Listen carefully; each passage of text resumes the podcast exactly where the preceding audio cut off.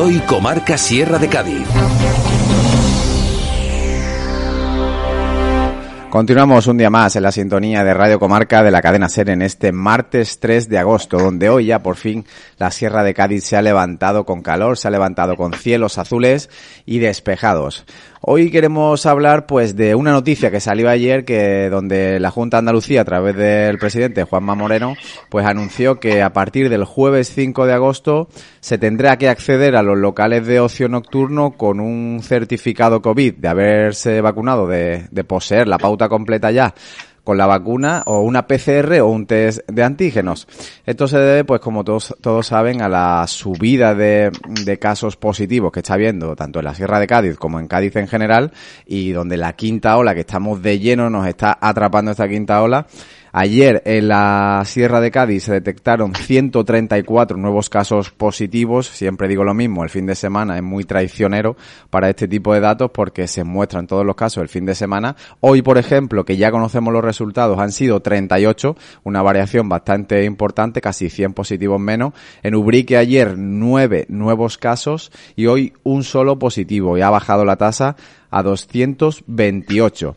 También he de decir que Grazalema, Torre Aláquime y Olvera han superado la tasa 1000 y están pendientes de si adquieren ese toque de queda o no, según las medidas. Ayer dijo el presidente que se prorrogaban esas medidas de toque de queda y con el papel en la mano, con la ley en la mano, esos tres municipios serranos deberían tener toque de queda. Pero como los datos son tan variantes, un día están en 1000, otro día en 900, no sé yo qué término de aplicación harán.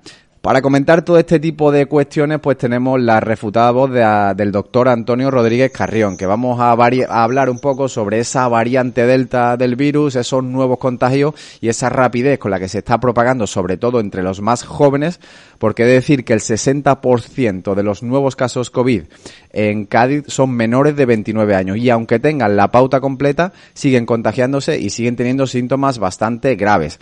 Así que para eso vamos a analizar un poco, a actualizar la situación de la pandemia con el doctor Antonio Rodríguez Carrión. Buenas tardes, Antonio. Hola, buenas tardes, Leandro, y buenas tardes a todos los oyentes de Radio Comarca de Cádiz, Cadena Ser. Eh, doctor, como decía antes, eh, una variante delta del virus que el 60% de los nuevos casos son menores de 29 y aunque tengan ya la pauta completa de la vacuna, les sigue afectando de igual forma que si no la tuvieran. Bueno, eh, más o menos sí, hay que tener presente que la vacuna lo que realmente nos permite es disminuir ¿eh? disminuir la gravedad de la, de la infección a aquellas personas que contraían el virus.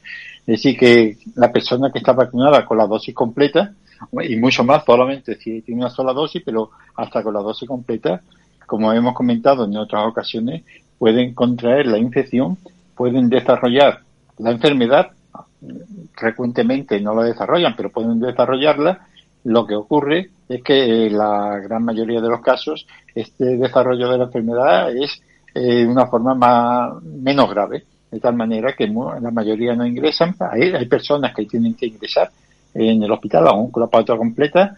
Es muy raro que vaya a la UBI, muy raro, muy raro fallecimiento, cosa que no ocurría en las personas eh, o que no ocurre en las personas no vacunadas, las cuales tienen mayor riesgo de sufrir la enfermedad grave. Pero los vacunados con dos dosis, eh, además lo decíamos desde un principio, todas las autoridades sanitarias lo decían, que, eh, y además los propios prospectos de la vacuna, que la eficacia no es al 100%.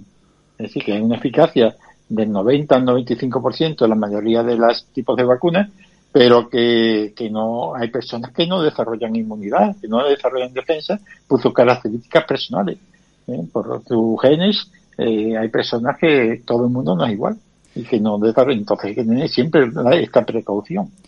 Eh, doctor, eh, conozco el, un caso real, no vamos a desvelar nombres obviamente, pero de, una chica, de una enfermera de, del hospital de Jerez, que con 34 años, la pauta completa desde hace meses ya por ser sanitaria, pues desafortunadamente pues pilló el virus y lo ha pasado realmente mal, ha estado en cama varios días con ahogamientos, incluso se le ha mutado, digamos, no sé si es el término correcto, pero bueno, a una neumonía y ha tenido que estar incluso eh, ingresada en el hospital tras haber sido vacunado de pauta completa y con varios meses ya con la vacuna puesta. Esto, ¿por qué puede pasar? ¿Por la persona en sí, por el organismo, por el tipo de vacuna, por la variante Delta? ¿Cuál puede ser el motivo de esta, eh, de esta neumonía?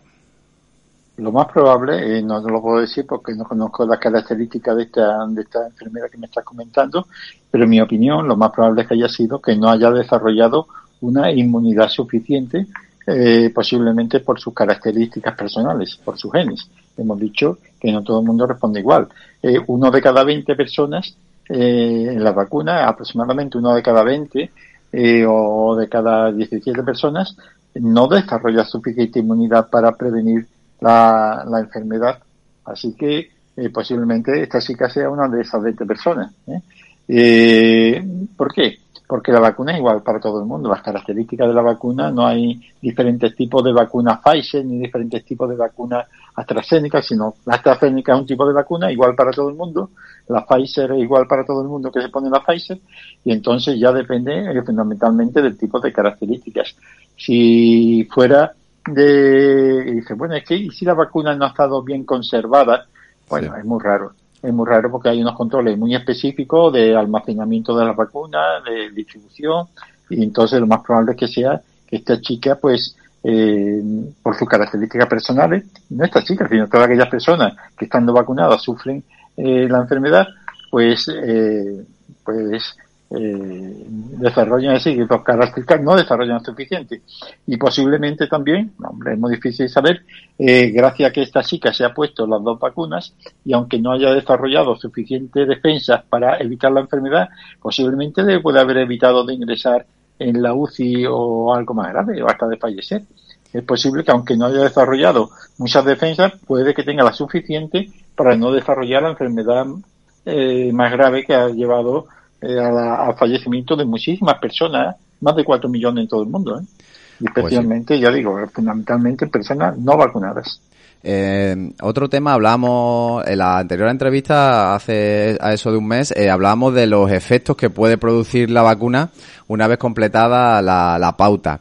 Hablábamos de que a mí, por ejemplo, todavía no me la habían puesto, ya sí, a día de hoy ya tengo la pauta completa, y a otros compañeros, a otros amigos que también se vacunaron a la paz que yo, y yo te comentaba que, que probablemente pues puede producir malestar, puede producir fiebre, pues es decir que a mí no me provocó ningún tipo de reacción, eh, pasé el día de la vacuna al día siguiente sin ningún tipo de efecto y a otros compañeros pues sí les produjo fiebre y malestar.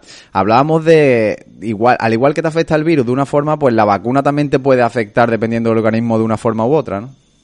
Claro, efectivamente, independientemente de, del ARN mensajero que lleva la vacuna, que es el que favorece la producción de anticuerpos por nuestro organismo, el ARN, pero el ARN es una parte minúscula de la dosis que recibe una persona. El resto es líquido, es suero, es sustancias conservantes, sustancias que ayudan a la vacuna a, penetrar, a hacer su efecto en nuestro organismo. Entonces puede que eh, muchas personas reaccionen no al ARN mensajero, que es el que favorece la producción de anticuerpos, sino a aquella, todas aquellas sustancias que rodean a, esta, a, esta, a este vector, ¿no?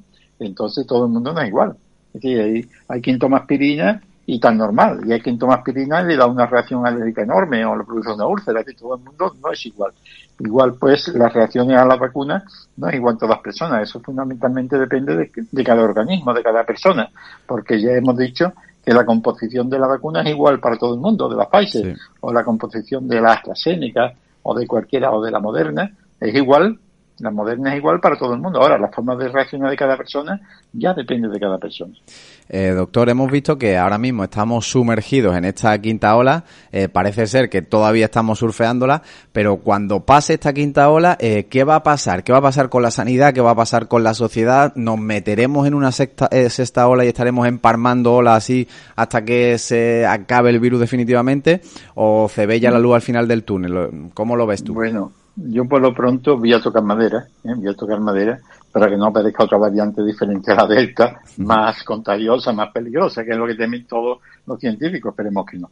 Es decir, no vamos a hacer agoreros, pero, oye, que han salido variantes como la de Brasil, como la variante sudafricana, ahora la Delta o India, eh, y nunca se sabe, ¿no? Así que lo aquí, lo que dicen todos los científicos es que la vacunación es fundamental para prevenir casos graves, pero que no solamente en los países eh, más industrializados o más adelantados económicamente, sino en todo el mundo, en todo el mundo y hasta que esta inmunidad no llegue a todos los países del mundo, existe el peligro de que independientemente de que estemos vacunados, de que haya inmunidad eh, de rebaño, pues eh, estos, estos, estos virus pueden estar en otros países donde no ha llegado suficientes vacunas y entonces ahí se desarrolla la enfermedad.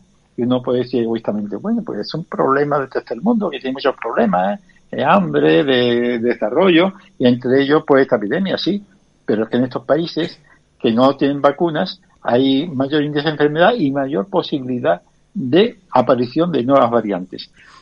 el virus este, como la mayoría de los virus, tiene una característica y es que pueden cambiar su estructura fácilmente, como le pasa, por ejemplo, a la gripe, y todos los años hay que vacunarse de la gripe porque cambia sus características. Pues igual, este virus puede cambiar, como ha estado cambiando hasta ahora con las variedades, ya digo, sudafricana, brasileña o la india, y en estos países donde no hay suficiente vacuna, el virus se anda multiplicando, puede aparecer una variante que afecta en primer lugar a estos países, eh, pero claro, hoy día con los medios de comunicación, aviones, barcos, en fin, todo lo, en fin, todo lo que conocemos, pues en un momento dado esa variante que puede aparecer en un país mm, con insuficiente número de vacunados, pues puede pasar a los países eh, desarrollados. Y entonces se nos, se nos viene otra, otra ola o, un tsunami que no sabemos, ¿no? Es decir, no que haya que sea obrero, pero eh, hasta por egoísmo propio, hay que procurar, como dice la ONU o dicen todos los científicos, que la inmunidad llegue cuanto antes a todos, a todos los países del mundo, para pues, que la inmunidad de rebaño, eh, y esta inmunidad de rebaño con la esta variedad delta parece que tiene que ser de un 80 o hasta de un 90%, porque es muy infecciosa esta variante, pues, eh, pues es importante que lo sepamos. Y respecto a la pregunta que me hacía Leandro, respecto a qué va a pasar con la sanidad después de, de todo esto, ¿no? Eh, la asistencia primaria fundamentalmente y hasta la hospitalaria, pero sobre todo la asistencia primaria, que es la gran abandonada de la sanidad pública española, pues yo creo que hay que ponerse ya, a sentarse en una mesa que tenía que haber ocurrido ya hace décadas, es decir, no un año ni dos ni tres, sino décadas, eh, y para evitar lo que ha sucedido ahora. Ahora están vistos las vergüenzas de nuestra sanidad en asistencia primaria. Es una vergüenza cómo los sanitarios han tenido que trabajar eh, auxiliares médicos, eh, administrativos, enfermeros, eh, médicos, han tenido que luchar contra una precariedad de todo tipo en la asistencia primaria durante estos años. Burocracia sin límites, masificación de las consultas por mala planificación, directores de centros de salud incompetentes elegidos a dedo por motivos políticos, estos décadas, por lo menos en Andalucía, puede que en el resto de España también, estamos hablando de lo que conocemos, y yo lo conozco de primera mano. Han sido eh, 37 años trabajando en asistencia primaria y conozco perfectamente todos los cambios.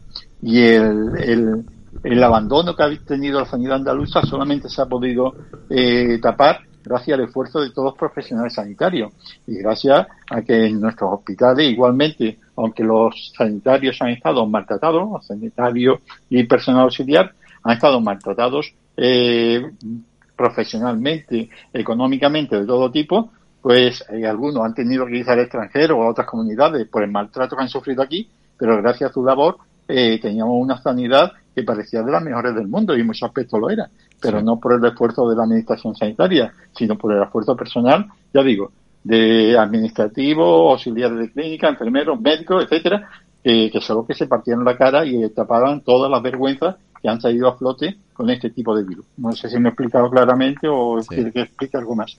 Eh, lo que quería comentarte es que mm, hemos visto que obviamente pues la salida de este virus pasa por el fin de la pandemia pasa por la vacunación y por la inmunidad de rebaño, pero tendremos que seguir conviviendo, digamos, durante años con esta pseudo pandemia, que esperemos que sea así, y tendremos que seguir vacunándonos como hacemos con la vacuna de la gripe pues la autoridad sanitaria parece indicar eso, que este virus ha venido para quedarse, que pasará posiblemente, todavía no se sabe porque llevamos poco tiempo con él, pero posiblemente se haya que uno que vacunar periódicamente, probablemente, no se sabe todavía si con una periodicidad anual o cada ocho meses o cada dos años, porque claro, hasta que no veamos cómo va pasando el tiempo y cómo las defensas de nuestro cuerpo se mantienen o disminuyen, pues no se puede exactamente saber eh, cuánto va a durar esta defensa, esta inmunidad.